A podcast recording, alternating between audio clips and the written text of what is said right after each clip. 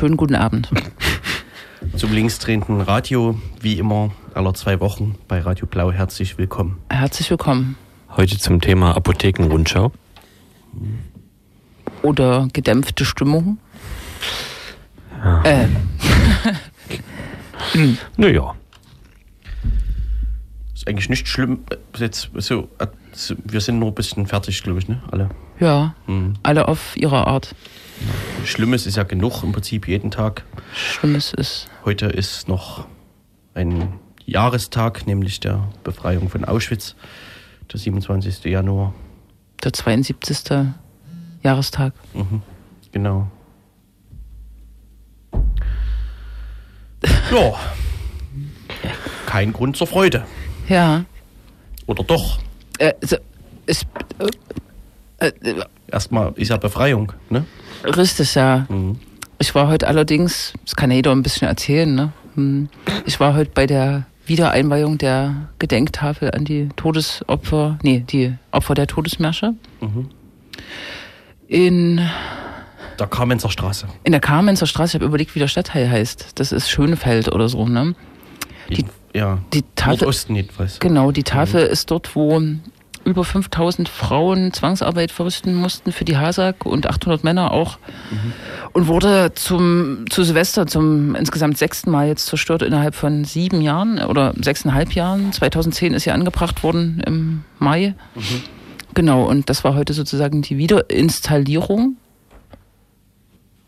Mhm. Und dieser Ort hat ja auch für Aufsehen gesorgt in anderer Hinsicht. Die Nummer 12, wo äh, dieses historische Gebäude der Baracken ist, wo die Zwangsarbeiterinnen ein, äh, eingesperrt waren, ähm, hat vor Jahren mal einem Rockerclub oder so gehört, der dort auch Neonazi-Konzerte veranstaltete und tatsächlich soll es jetzt auch so einem Hooligan-artigen wie nennt man das, Racket gehören. Und tatsächlich haben wir uns dort die Gebäude heute angeguckt und wurden vertrieben von aggressiven jungen Tatsächlich. Männern und Frauen. Ja. Ist das wirklich passiert? Ja, ja. Was heißt vertrieben? Seid ihr weggerannt oder? Bitte verlassen Sie dieses Grundstück. Okay. So. Also dort ist noch was äh, und ja, vielleicht kann man da dazu auch irgendwann äh, nochmal berichten, weil mhm. äh, Mitarbeiterinnen der Gedenkstätte für Zwangsarbeit, die auch vor Ort waren, haben erzählt, dass sie natürlich auch mit Überlebenden an diesen Ort gehen. Äh, es gibt einen älteren Mann, ähm, einen Überlebenden, der dort geboren wurde tatsächlich. Und äh, ja, die Nutzer äh, pervertieren natürlich sozusagen die, die historische Bedeutung dieses Gebäudes, ne? wenn es sozusagen neonazistische oder rechtslastige Rackets sind. Geschäftemacher und sowas. Ne? Mhm. Soweit so schlecht. Ansonsten, ich weiß gar nicht, in Leipzig die offiziellen oder inoffiziellen Veranstaltungen, ich weiß von mindestens einer weiteren, nämlich im Hauptbahnhof. Ähm, an dem Gleis, wo Deportationen stattfanden, gibt es einen Gedenkstein. Da waren heute war eine Gedenkveranstaltung. Mhm. Ähm, und sonst auf jeden Fall den Weg in die Medien hat Thüringen geschafft in dem Fall, beziehungsweise Richtig. die Gedenkstätte in Buchenwald, wo äh, die Landtagsabgeordneten vor Ort waren und ein gewisser Bernd Höcke nicht mhm. reingelassen wurde. Mhm. Was ja auch angekündigt war. Ja. Und was auch angekündigt war, durch ihn das trotzdem zu machen, oder? Mhm. Gab es da eigentlich einen Aufstand oder hat er einfach das akzeptiert und ist weggefahren? Hm, das stand Pete. Was? Ist zurückgefahren, ohne viel Federlesens. Hm. Ah, okay. Also ja, nach, gestern nach der Ankündigung, die noch so ein bisschen weich klang, nämlich ist eine nicht erwünschte Person oder so. Das ist sie heute tatsächlich ihm ein Hausverbot erteilt. Sehr gut. Einlass. Hm. Das ist sehr gut. Hm. Auch eine äh, interessante Geschichte. Äh, äh, wir hatten auch äh, schon im Interview hier David Bekris, ähm, der auch kluge Texte schreibt zum Umgang mit der AfD und der sehr schön in einem Artikel, der in der äh, Analyse und Kritik erschienen ist, darstellt, wie die AfD ähm, agiert, nämlich sozusagen Tabubruch machen und dann ähm, gibt es andere Rolleninhaber in der Partei, die das dann sozusagen zurücknehmen und genau das erleben wir ja gerade, ne? Frau Petri. Ständig, ja. Äh, genau, es ist aber für mich sozusagen das angewandte Beispiel. Frau Petri ähm, hatet so ein bisschen rum, ne? Mhm. Äh, aber vielleicht ist es auch nicht ernst gemeint oder vielleicht doch, keine Ahnung. Hm. So. So. Hallo?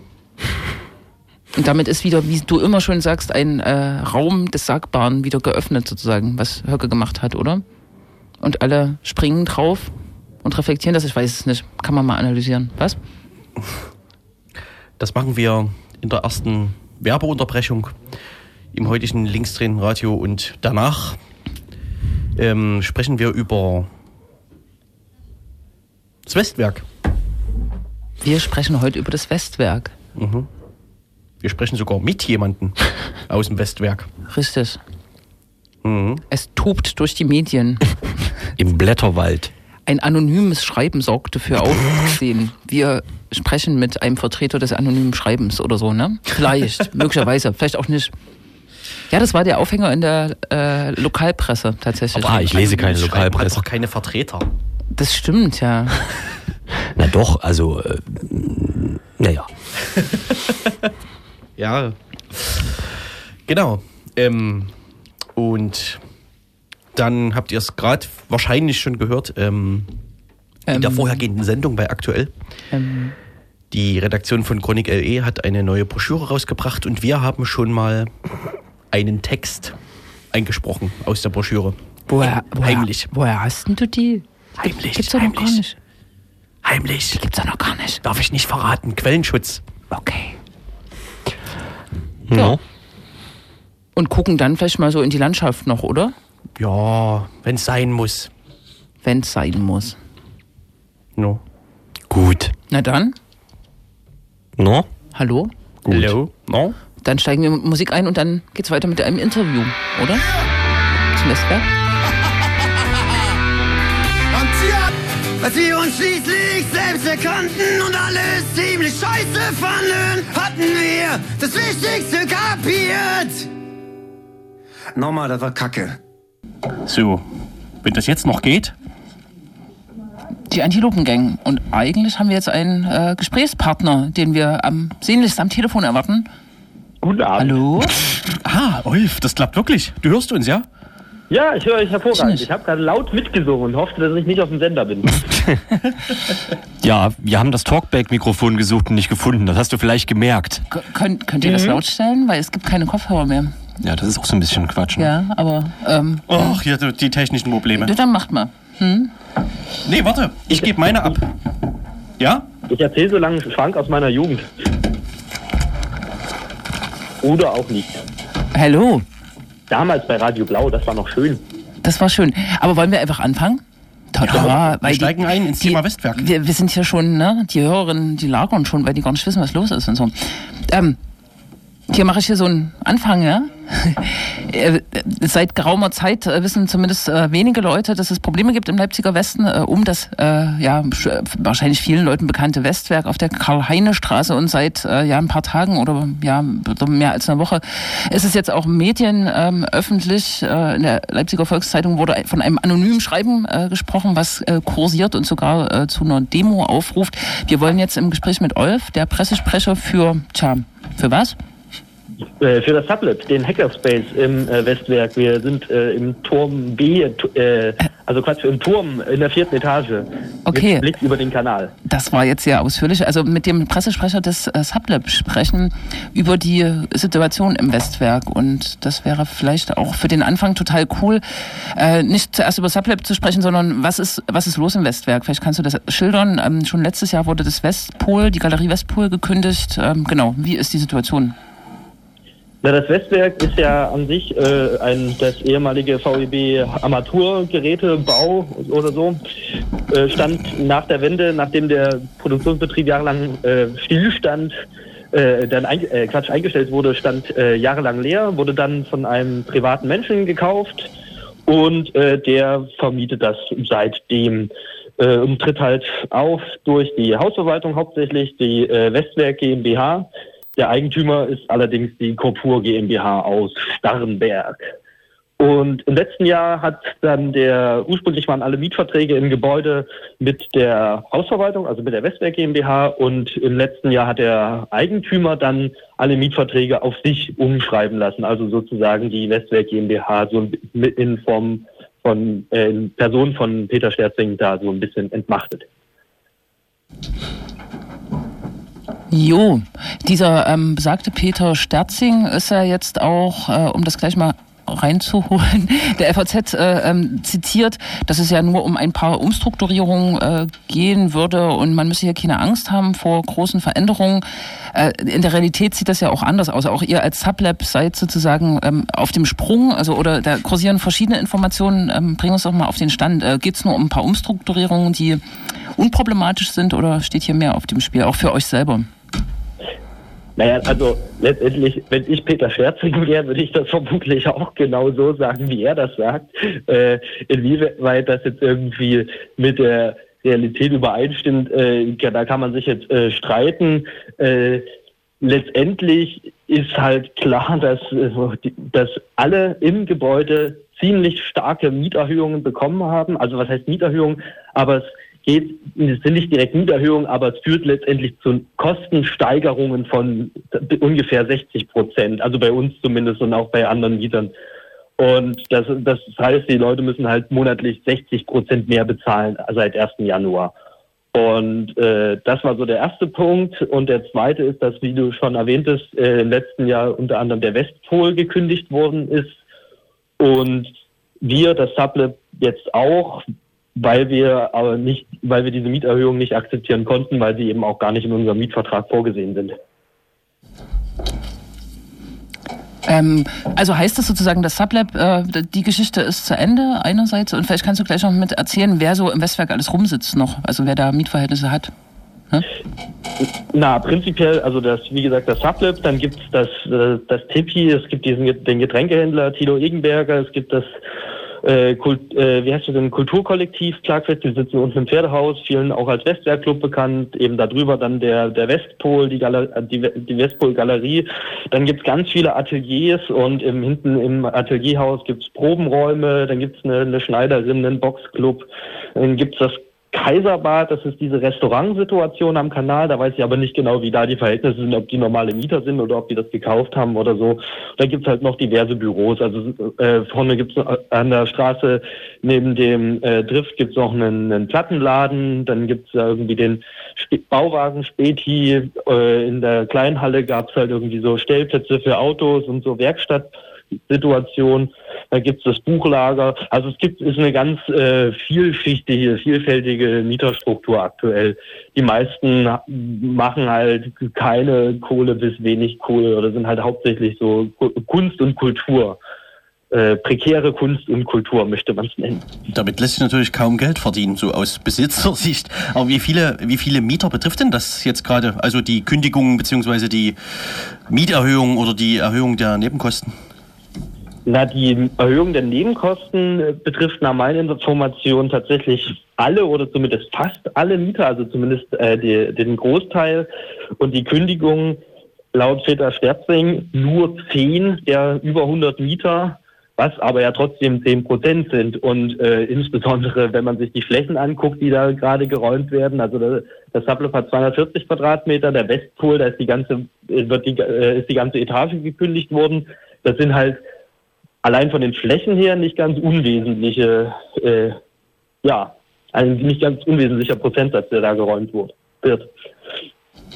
Ähm, ja, ihr hattet zuerst, wenn ich mich recht entsinne, ihr hattet zuerst äh, die Nebenkostenerhöhung und dann auf einmal die Kündigung. Vielleicht kannst du noch mal kurz erläutern, wie das äh, zusammenhängt, warum dann plötzlich die Kündigung und vor allem äh, die Nebenkostenerhöhung im Prinzip, ähm, also entweder ist die Nebenkostenerhöhung berechtigt, dann muss man die ja hinnehmen, oder sie ist unberechtigt, dann kann man ja aber die auseinandernehmen. Wie ist, äh, wie ist diese Nebenkostenerhöhung bei euch angekommen? Wie versteht ihr das?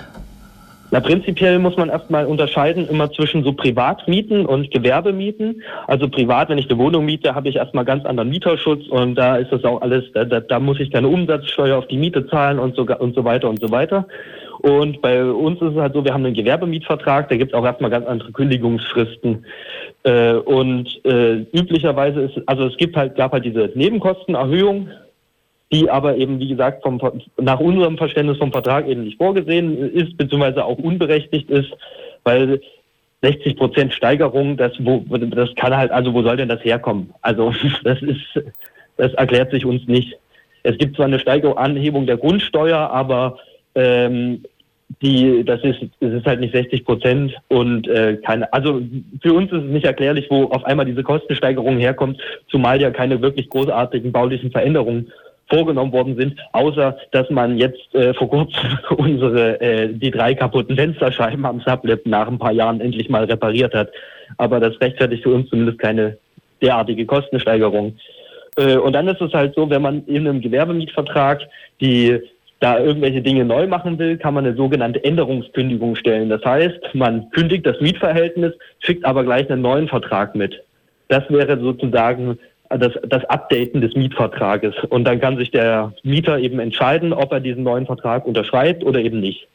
In unserem Fall war es so, nachdem wir gesagt haben, dass wir diese Kostensteigerung nicht mitmachen können oder nicht nachvollziehen können, und in der Form eben nicht akzeptieren können, hatten wir vermutet oder erwartet, dass es daraufhin eine, eben diese Änderungskündigung gibt, also eine Kündigung des alten Vertrages, aber gleichzeitig eben auch einen neuen Vertrag. Und dann hätten wir darüber nachdenken können, ob wir den unterschreiben.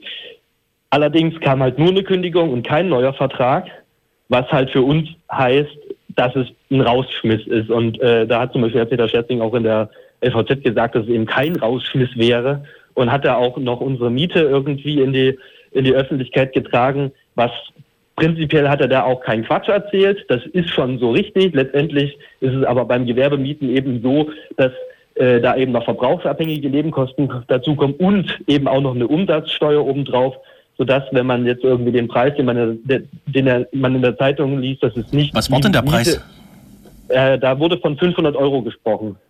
Letztendlich sind wir aber bei knapp 700 Euro, was wir jeden Monat dem Westwerk überweisen, plus Heizung und eben Strom. Aber das ist, das ist ja auf einem, Strom ist ja auch bei, bei der Privat, äh, beim privaten Mieten nochmal völlig extra. Aber das sind, ist halt, äh, genau, letztendlich ist der Preis, den wir bezahlen, fast 200 Euro höher als das, was da in der Zeitung gesagt wurde.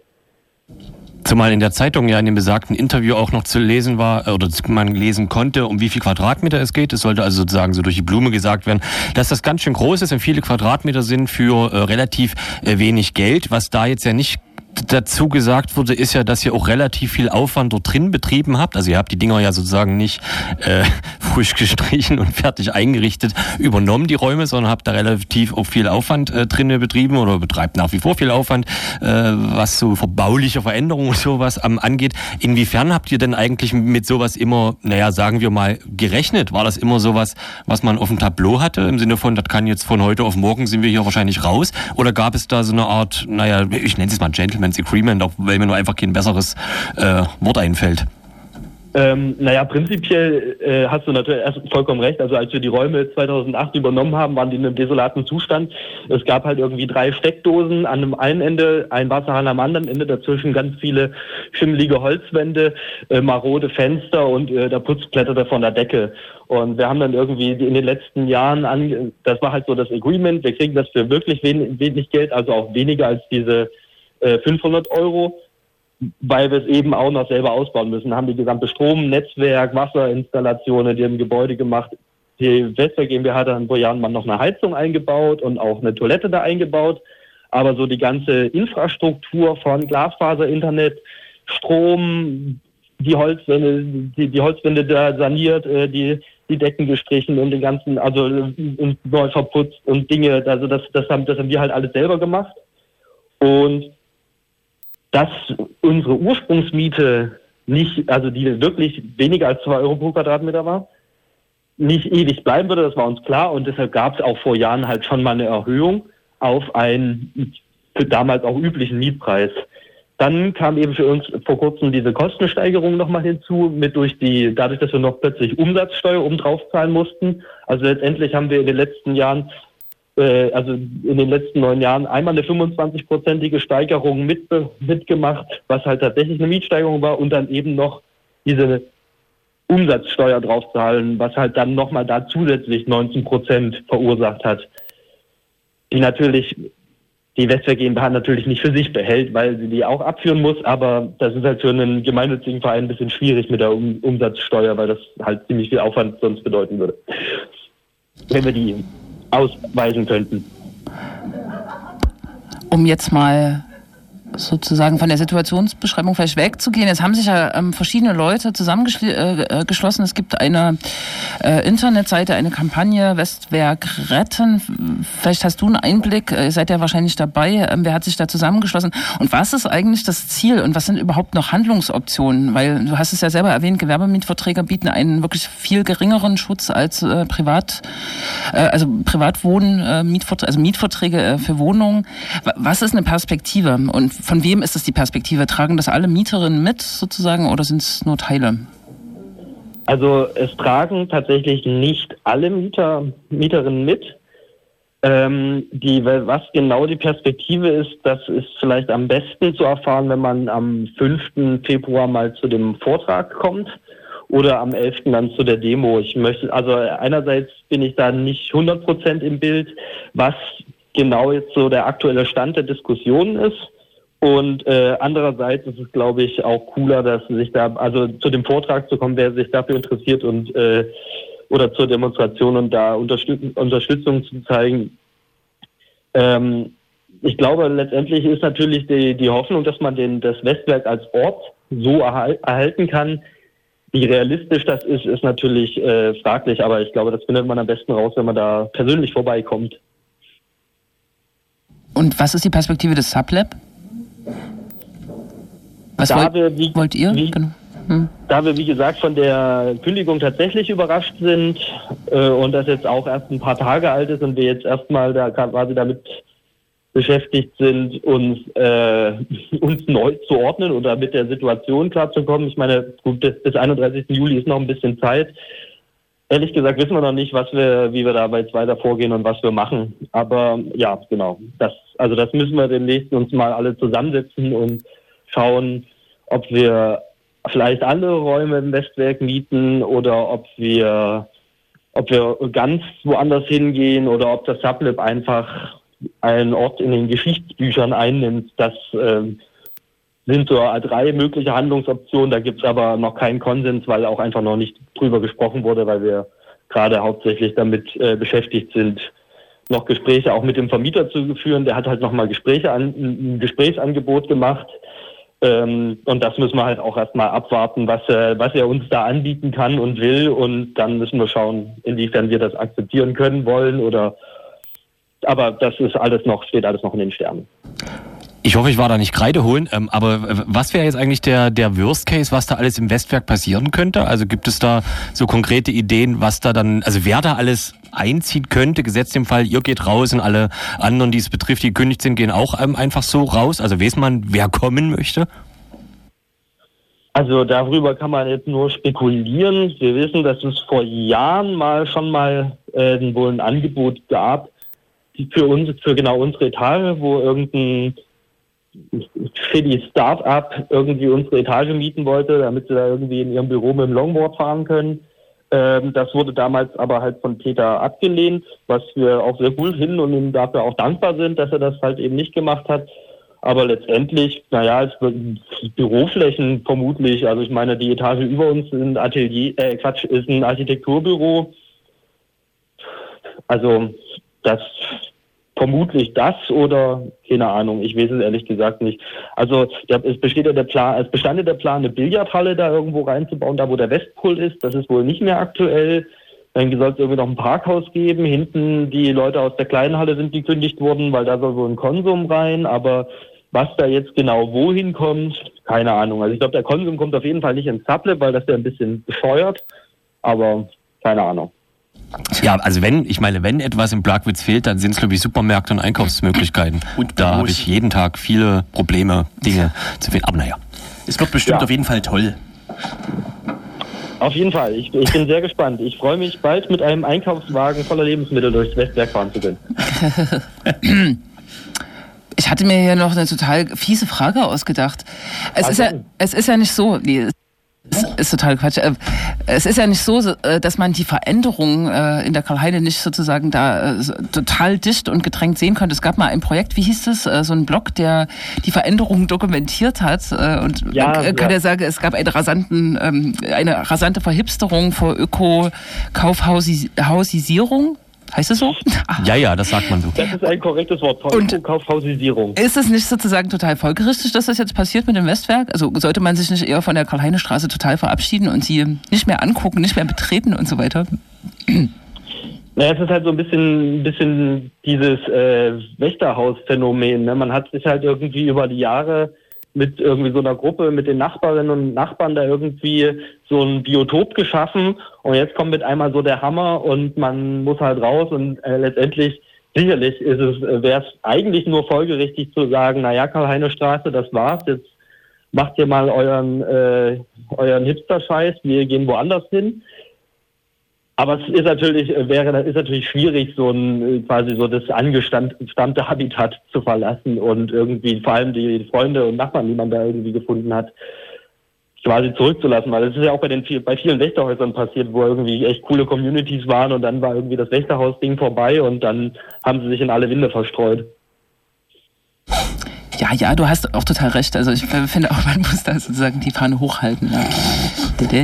Ich habe auch noch eine Top-Frage. Wir haben ja äh, zusammen, äh, lesen wir immer sehr gern LVZ-Kommentare und weil ja die LVZ-Kommentare immer viel zu kurz kommen in der öffentlichen Diskussion, die werden praktisch geschrieben und von praktisch niemandem gelesen. Oh nein. Ähm, habe ich auch noch eine äh, sehr, meine Lieblingsfrage sozusagen aus den Kommentaren, äh, nämlich Olf Hacker und Alternativkultur schon wieder. Wie wäre es mit bürgerlicher Normalität? Ja, Ausrufezeichen 1. Oh, oh, oh, oh. Äh, ja, äh, letztendlich ist genau das natürlich ein ganz hervorragender Vorschlag. Das Sublib wird sich vermutlich perspektivisch in die bürgerliche Normalität zurückbegeben und wir werden uns alle in einen 9-to-5-Job begeben und dann richtig ackern, damit wir uns dann die schönen neuen renovierten Räume für noch mehr Geld dann anmieten können. Und wir gründen jetzt ein Start-up und äh, haben schon ein bisschen Venture-Kapital gesammelt. Aus, äh, wir haben da so einen, so einen Fonds gefunden, der, der handelt mit Blutdiamanten und macht Lebensmittel, mit Lebensmittelspekulation richtig Asche. Und mit unserem neuen äh, Start-up sublab24.de, wo wir äh, hochwertige Uhren verkaufen werden, äh, werden wir uns dann wieder dort einmieten und dann quasi den Schritt in die bürgerliche Normalität wahren. Wir sind ja auch alle älter geworden und Partys wollen wir auch keine mehr feiern. Ja, Du, wirkt wie vorbereitet die Antwort. tolles Schlusswort. Gibt's noch irgendwelche Domains, die man nochmal äh, erwähnen sollte oder sowas? Oder Termine und Termine und ja. Domains? Äh, Termine war der fünfte, zweite äh, und der elfte, zweite. Äh, und die Domain dazu muss ich kurz selber raussuchen, weil, äh, genau, westenwertsich.noblogs.org. Also westenwertsich.noblogs.org. Und da gibt es weitere Informationen. Und ansonsten, ja, genau. Mhm. Mehr habe ich dazu jetzt erstmal nicht zu sagen, Cool. glaube ich. Die FAZ, äh, also diese Leipziger Volkszeitung macht ja äh, auch eine Serie daraus. Es alle zwei Tage erscheint momentan ein Artikel. Mal sehen, ob sich das weiterführt. Da kann man sich immer toll informieren. Doll informieren. Ja, Ja, hast du gerade Werbung für die LVZ? Nein, Ja. nein. Matthias Puppe kampiert ja auch auf, den, äh, auf dem Westwerkgelände, wie ein LVZ-Kommentator richtig feststellte. Das ist bekannt, ja. Ja. LVZ-Kommentarleser wissen mehr. Das werde ich jetzt auch gleich nochmal tun, um auf den neuesten Stand zu kommen. Okay, wir machen hier einen Punkt. Kriegt er hier nichts mit? Da draußen in, im Westen. Nee, ja, nee. Grüße nach Besten. Karlsdüssel. Ja, vielen Dank. Grüße zurück. Und wir hören uns, wenn das Sublab abgerissen wird. Genau. Tschüss Tschüss. und danke. Ja, das war Ulf vom Sublab. Zum Aus- Thema Westwerk wird ausverkauft. Oder wie sagt man? Ja, so ähnlich. Wie kann denn der wissen, was hier passiert, wenn der gar nicht hier ist? Ah, das ist verrückt. Ja. Ich glaube, die haben so ein bisschen was mit Computern und Internet Ei, machen die. Ei, Ich glaube, der macht auch was mit Zügen. ei. Fahren. Mal eine Musik? Naja, Gut. warum denn eigentlich Bist nicht? aber ganz schön genervt heute. Ach ja? Ich denke nicht. Die sind kräftig,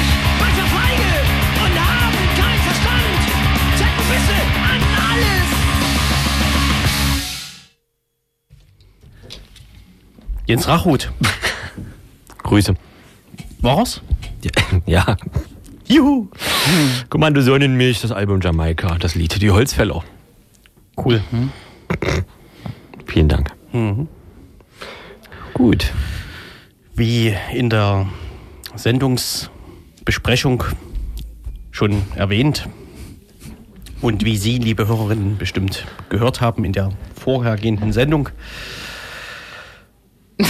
ist eine Vorhin hat er doch du neue gesagt. Du. Broschüre Ihr. der Redaktion Chronik LE erschonen in der Reihe Leipziger Zustände. Und wir haben einen der Texte vertont. Bei Aktuell wurde ja ein Interview geführt mit den Erstausstellern, äh, mit den Herausgeberinnen, mit dem Autorinnenkollektiv. Wir haben einen Text vertont, der irgendwie auch so ein bisschen zu unseren Lieblingsthemen passt. Es geht ähm, um einen Verein, der in Audenhain aktiv ist. Das ist bei Ähm, Torgau. Das ist bei Torgau ein Riesennest, Audenhain, von 1000 äh, Bewohnern. Und ja, dort ist so ein, er heißt Sandro Oschkinat, ein äh, Typ aktiv, der seit anderthalb Jahren versucht, dort praktisch das gesamte rechte Spektrum äh, abzudecken und da so Podiumsveranstaltungen und äh, Anleger organisiert. In Audenhain. Ja, Im Trailer Audenhain oder wie das ist- heißt. mhm. Total verrückt. Das ist eigentlich so eine, so eine bessere Dorfdisco von außen und von innen auch. Und äh, also wir wollen jetzt nicht zu viel vorwegnehmen, aber ähm, also das gesamte Spektrum äh, heißt unter anderem, ähm, also Sandro Oschkinat hat vor kurzem dann versucht, ähm, für die AfD sich als Direktkandidat für die Gegend aufstellen zu lassen. Ach, ist allerdings knapp gescheitert. Knapp. Hat aber auch immer mit der Linken und mit Pro Asyl, also das hört man bestimmt alles, ne? Ja, ja. Hat er auch immer hier. Also die klassische Querfront Ja, ja. hat er gemacht. Klassische Querfrontbestrebungen in Altenhain. Weg von links und rechts hin zum Verstand. Lokale Querfrontbestrebungen in Nordsachsen.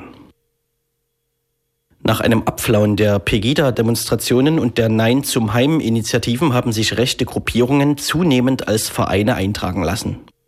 In Nordsachsen gibt es mit dem Spektrum aufrechter Demokraten einen Verein, der Deutschland dauerhaft besser und souveräner. machen möchte. In Audenhain, einem knapp 1000 Einwohner zählenden Dorf zwischen Eilenburg und Torgau, wird im Januar 2016 das Spektrum Aufrechter Demokraten e.V. Verein für Meinungsfreiheit und Demokratieförderung gegründet. Vorsitzender des Vereins mit dem wohlklingenden Namen ist Sandro Oschkinat. Der Mitte 30-Jährige ist auch Betreiber der Veranstaltungsstätte Trailer Audenhain und Vorsitzender des Beach Pit e.V., Verein für Kulturförderung und Freizeitgestaltung. Seit 2014 sitzt er zudem für die Freien Wähler im Gemeinderat von Mokrena. Welche Vorstellung von Demokratie und Meinungsfreiheit das Spektrum aufrechter Demokraten gerne fördern möchte, wird seit Ende 2015 in öffentlichen Veranstaltungen der Gruppe deutlich. Im November 2015 lädt Oschkinat zum ersten demokratischen Diskussionsforum in seinen Club. Der Einladung folgen immerhin 200 Besucherinnen. Das vorgegebene Thema lautet nach dem Vorbild großer Fernsehtalkshows Waffenhandel, Kriegsterror, Massenflucht, Asylchaos. Verschweigen uns Regierung und Mainstream-Medien die wahren Ursachen und Auswirkungen? Auskunft auf diese rhetorische Frage geben neben Oschkinat, der das Forum als Moderator mit einem halbstündigen Monolog eröffnet, insgesamt sieben Gäste. Nach eigenen Angaben wurden im Vorfeld VertreterInnen verschiedener politischer Richtungen dafür angefragt. Das von Plastikpalmen umsäumte Podium weist trotzdem eine recht eindeutige Schlagseite auf. Quasi als Vertreter des Establishments stellt sich der örtliche Bundestagsabgeordnete und CDU-Kreisvorsitzende Marian Wendt den Fragen Oschkinats und des Publikums. Der Vizebürgermeister von Mokrena, Mitglied der Partei Die Linke, hatte kurzfristig abgesagt, offiziell aus gesundheitlichen Gründen. Möglicherweise ist ihm aber auch noch rechtzeitig klar geworden, in welche Gesellschaft er sich sonst begeben hätte. Neben einem CDU-Stadtrat aus Torgau und einem lokalen Mitglied von Pro Asyl, der jedoch nicht im Namen dieser Organisation spricht, ist der Rest des Podiums mit Vertreterinnen der AfD, der Pegida-Bewegung, des verschwörungsideologischen Magazins Compact sowie Alexander Miljutin von der russischen Botschaft in Berlin durchaus prominent besetzt. Letzterer glänzt unter anderem mit der Behauptung, dass es in Russland eine größere Meinungsverschiedenheit in den Medien gäbe als in Deutschland. Unter den Personen, die sich aus dem Saal äußern, ist auch der damalige Legida-Vorsitzende Markus Jonke aus Wurzen. Ein paar Tage später tritt Oschkinat selbst als Redner bei Legida in Leipzig auf. Gegenüber der Torgauer Zeitung verkündet er anlässlich der Vereinsgründung im Januar, er plane keinen weiteren Auftritt bei Legida. Trotzdem äußert er Respekt für deren Demonstrationen. Ich finde es in Ordnung, dass dort Protest geäußert wird. Aber ich will Lösungen anbieten, das tut Legida nicht und ich persönlich finde es falsch, alles auf den Islam zu projizieren. Zudem kritisiert Oschkinat, dass sich im Legida-Umfeld auch extreme Rechte tummeln. Der Verein gibt sich bei seiner Gründung ein aus drei Punkten bestehendes Grundsatzprogramm mit dem Titel Der Weg zur Freiheit und Gerechtigkeit, wie wir Deutschland dauerhaft besser und souveräner machen können. Ohne es explizit auszusprechen, wird unterstellt, Deutschland sei zurzeit kein wirklich souveräner Staat. Stattdessen müsse jede bevormundende Einflussnahme von Seiten fremder Staaten abgewehrt werden. Gefordert wird der Austritt aus der NATO und der Abzug aller amerikanischen Besatzungstruppen. Klare Überschneidungen zur Ideologie der Reichsbürger werden erkennbar. Diese extrem rechte Bewegung geht davon aus, dass anstelle der Bundesrepublik nach wie vor das Deutsche Reich Bestand habe, jedoch von den Siegermächten des Zweiten Weltkriegs in seiner Souveränität unterdrückt werde. Auf ihrer Homepage kündigen die aufrechten Demokraten an, an parlamentarischen Wahlen teilzunehmen und ihr Programm kompromisslos umsetzen zu wollen, sobald eine ausreichende Mitgliederzahl erreicht ist und es politisch zweckmäßig erscheint. An der Gründungsversammlung im Januar 2016 haben nach eigenen Angaben 26 Personen teilgenommen, kurz danach sei die Mitgliederzahl auf 32 gestiegen.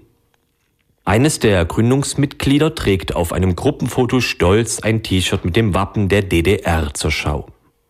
Die Vereinsaktivitäten beschränken sich in den nächsten Monaten auf die Organisation weiterer Diskussionsrunden.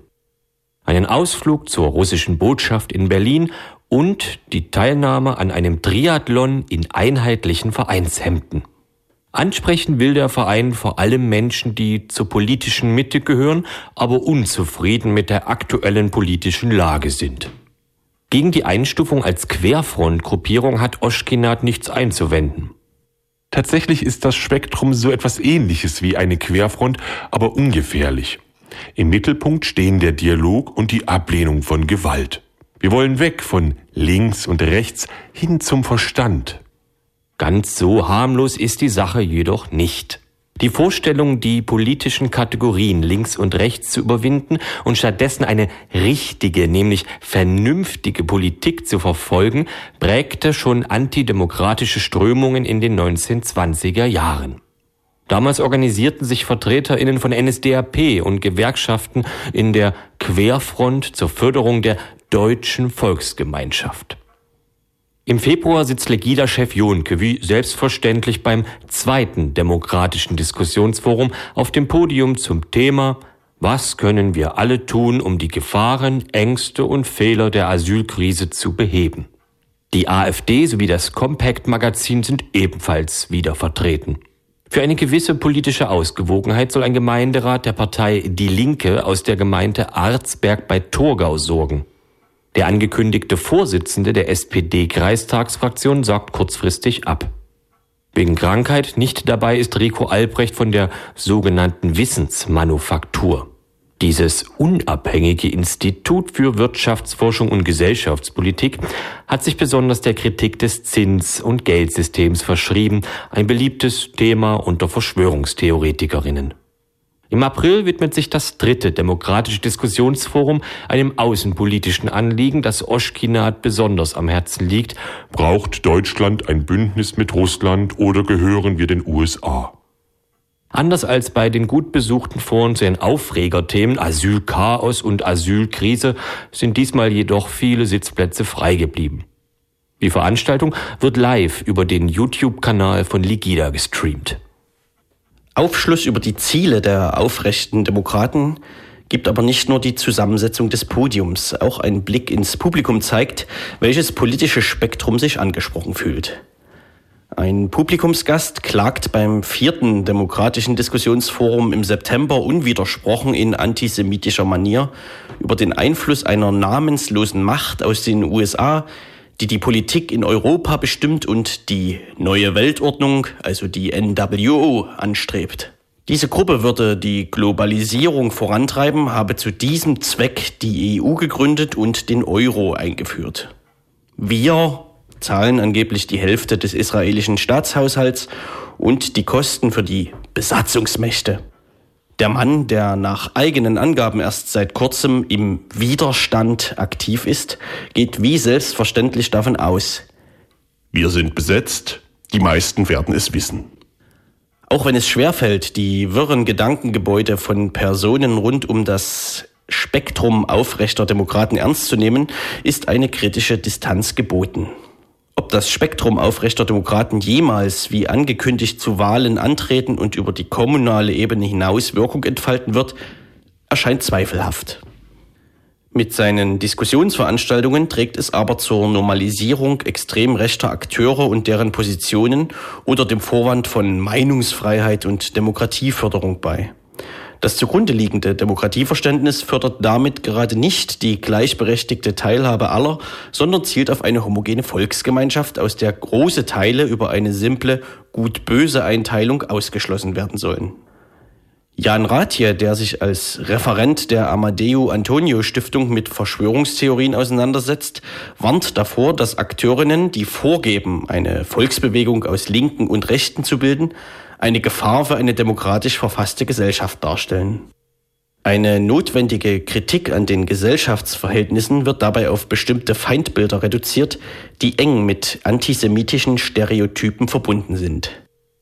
Die medialen Netzwerke der aktiven Personen finden eine immer größere Beliebtheit, womit sich ihre Propaganda von Volksverrat und Lügenpresse immer weiter ausbreitet. Dessen sollten sich gerade die Mitglieder demokratischer Parteien bewusst sein. Hm? Weißt du Bescheid, Jule? Ja.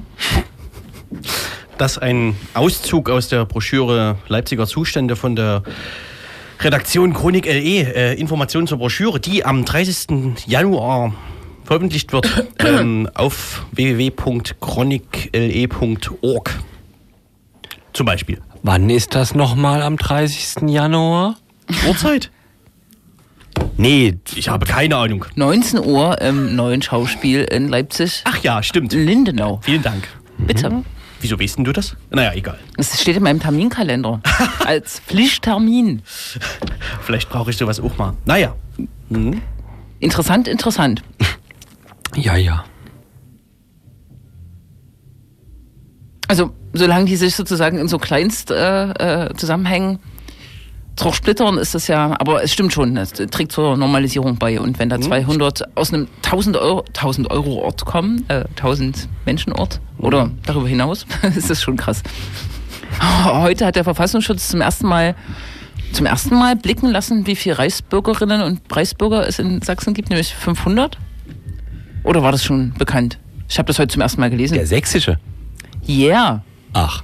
Ja, Der sächsische Verfassungsschutz geht von 500 aus. geht von 500 aus. Also war es doch ein Novum. Das stand heute in einer, ähm, sowas wie der Bildzeitung äh, in Dresden. Die Mopo in Dresden hat es heute als O-Ton vom Verfassungsschutzsprecher veröffentlicht. Hm? Äh, gesagt. Das hängt wahrscheinlich mit der Veröffentlichung des Bundesverfassungsschutzes vor ein paar Ja. Tagen zusammen, die was von 10.000 bundesweit. Richtig, genau. Gesagt Da haben. musste Sachsen ja auch zuliefern. Bisher waren die äh, Zahlen für Sachsen Unbekannt. ja ähm, geheim oder unbekannt oder nicht, nicht hinterlegt. hinterlegt. Vielleicht haben sie ja. das jetzt bloß durchgerechnet irgendwie. Mhm, mhm. Das ist die Differenz. Mhm. Die blieb, nachdem 15 Bundesländer gemeldet hatten. Und So, na egal. Hm? Der Rest müssten wir sein. Also, No. Ja. Tja. was machen wir? Ähm, man kann Terminhinweise machen. Am Wochenende ist AfD-Parteitag Schön. in Sachsen. In Sachsen. Die stellen ihre Bundestagsliste Genau. auf, oder was? Irgendwo Oh. bei Meißen, oder? Und das wird wohl interessant, weil der, also halb interessant im Sinne von an, interessant. Was? Weil der Jens Meyer, der, dieser Richter, der da bei der Rede vor Höcke was von der Durchmischung der Völker und ähm, Schuldkult geredet hat, jetzt wohl bei der Landesvorstandsriege jetzt nicht mehr zu den einfachsten Stand hat. Es gibt ja so ein bisschen Beef zwischen dem sächsischen Landesverband und dieser Höcke-Fraktion, klassischerweise. So wie es ja auch Beef zwischen Pegida und der sächsischen AfD gibt. Naja, bla. Auf jeden Fall wird das vielleicht ulkig. Zumal dieser Jens Meyer auch noch bezüglich einer anderen Sache diese Woche nochmal in den Medien war. Ne? Er ist, äh, hat sich in einem äh, Fall, den er als Richter betreut, äh, als befangen, selbst als befangen erklärt. Und zwar äh, in dem Fall, wo äh, die Amadeo Antonio Stiftung, ich glaube, angeklagt ist. Ne? Äh, hat er sich selbst als befangen erklärt, nämlich hat ein AfD-Abgeordneter gegen die Amadeo Antonio Stiftung geklagt und er als AfD-Mitglied und Abgeordneter, klar, ist befangen. Nee, Kandidat. Kandidat, ja. Kandidat, ja. Ja, genau. Na, aber dann hat er ja korrekt gehandelt in dem Fall. Hat er korrekt gehandelt. Sozusagen. Ja. Aber ähm, äh, also das Verfahren läuft schon eine ganze Weile Mhm. und es gab schon einen Befangenheitsantrag äh, der Amadeo Antonio Ah. Stiftung, die da eben äh, angeklagt sind und der wurde abgelehnt und das ist jetzt sozusagen erst nach dieser Rede hat äh, dieser AfD Ah. äh, dieser AfD Richter Meyer äh, sich Ah. selbst für befangen erklärt. Da- Dann ergibt es ja Sinn. Dann hat er ja doch nicht korrekt gehandelt. also äh, er hätte das viel früher machen müssen, sozusagen, ne? Ja, oder der Befangenheitsantrag der Amadeo Antonio Stiftung hätte vielleicht auch, naja, Wir können uns darauf einigen, er hat gehandelt. Er hat gehandelt. Aber trotzdem wird es ja spannend, wer auf dieser Liste steht. Das sind dann die, die aus dem Landtag sozusagen rausgezogen, gesogen werden. Carsten Hütter möchte und äh, Detlef Spangenberg, von denen weiß ich. Detlef Spangenberg. Okay, cool. Ja, Ich hatte noch einen anderen Terminhinweis, der so Oi. den Bogen zu unserem ersten Thema schlägt. Wetter. Nee, Hm. Entmietung. Ah ja, Morgen wird es nämlich einen Sektempfang geben. in der Janallee. In der Ja- Janallee 14, ne? Ein Haus, was auch schon länger kämpft äh, gegen Entmietungsversuche, sind auch schon die ersten gegangen und jetzt ist äh, überraschend das Haus verkauft worden. Ich verstehe persönlich nicht, was das jetzt bedeuten soll. Also man weiß ja nicht, was äh, der neue Eigentümer machen will. Aber es wird ganz doll hier als äh, Sieg gepusht. Mal gucken, ob sich das bewahrheitet. so im Sinne von der alte Besitzer hat aufgegeben, also Ja. ähm, Und das Ding so, verkauft? Ja, nach dem Motto, ich bekomme die Mieter hier nicht raus, dann verkaufe ich es halt einfach. Genau. Mhm. Aber zu äh, projizieren, dass der neue Vermieter jetzt oder neu, neue Eigentümer jetzt äh, ein guter ist, finde ich sehr gewagt. Aber trotzdem gibt es diesen Sektempfang mit äh, Reden, da kann man vielleicht auch genau darüber reden. 15 Uhr an der Jahnallee. 14. Mhm. Ba, ba, ba, ba. Ja, gibt sonst noch schöne Termine? Wir hatten ja früher hatten wir immer Dutzende Terminhinweise, ne? Ja, aber es Es ist ist ja, ja, Winter und Legida ist ja nie. Fußball ist auch nicht. Ich weiß auch nicht. Tja. Schöne Veranstaltung gibt. Am äh, Montag äh, wird die Chronicle E-Broschüre veröffentlicht. 19 Uhr im neuen Schauspiel in Leipzig in Lindenau. Hm, Es ist auch bald Buchmesse in anderthalb Monaten. Da geht's aber ab. Hm. Oh ja, da freue ich mich auch schon drauf. Ja. Naja, dann spielen wir noch. Ähm, das gibt's doch nicht. Wir sind doch hier nicht im Spielkasten. Achso. Hast du noch einen äh, Titel von dem neuen Antilopen-Album? Parady? Sicherlich. Ähm, das neue Antilopen. Kennst du das schon, Jule? Das neue Antilopen-Album? Ich Die haben musste- ihre ganzen, ihre ganzen Hits nochmal neu eingespielt in Punkrock. Oder Ich- zumindest so eine Art Punkrock. Tatsächlich, ich habe mir das heute anhören müssen, so nebenbei, und mir kam das alles bekannt vor. Und da- darum kam mir das bekannt vor. Ja, ja, ja. Und haben da äh, tatsächlich auch, Das ähm, ist ja ein Betrug. wie soll man sagen, die Stars der Punkrock-Szene Das ist ja äh, langweilig. überzeugen können, äh, die Titel mit zu grölen. Quatsch. Richtig. Wir machen, müssen schnell machen, es ist schon nach neun. Also Ja, los. ja, ja. Hier. Tschüss. Wir haben aber noch Zeit, Wer, sagen wer, die anderen. Und wer kommt so. da jetzt? Wer, wer singt da jetzt? Äh, Äh, jetzt singt MC Motherfucker. Ich glaube, das ist, ähm, das ist, glaube ich, neu, Neusprech äh, für den Sänger von Terrorgruppe. Ah, Weiß, aber ich bin mir nicht sicher. Das heißt auf jeden Fall Stück Dreck. okay. Tschüss. Tschüss. Take it away, Manny! Ich hab oft versucht, doch so bin ich wohl nicht. Wie die Männer aus dem Gangster-Rapper-Videoclip. Diese Muskel und der Schmuck, das übte Faszination auf mich aus. Und da dachte ich, das mache ich jetzt so einfach auch. Ich werd richtiger Mann und ein Rapper und ich kaufte mir das Fitnessprogramm von Kollega. Und mit Armani, Hose und Gaspistole saß ich auf der Parkbank und poste. Vor lauter Langeweile fing ich an, Traum zu vergiften. Griff ein Lied von Georg Kreisler und rauchte eine Kippe. Rannte dabei ein kleines Loch in meine Gucci-Jacke und steppte mit meinen Schlangen Lederschuhen in Hundekacke. Machte zwar auf cool, doch war eigentlich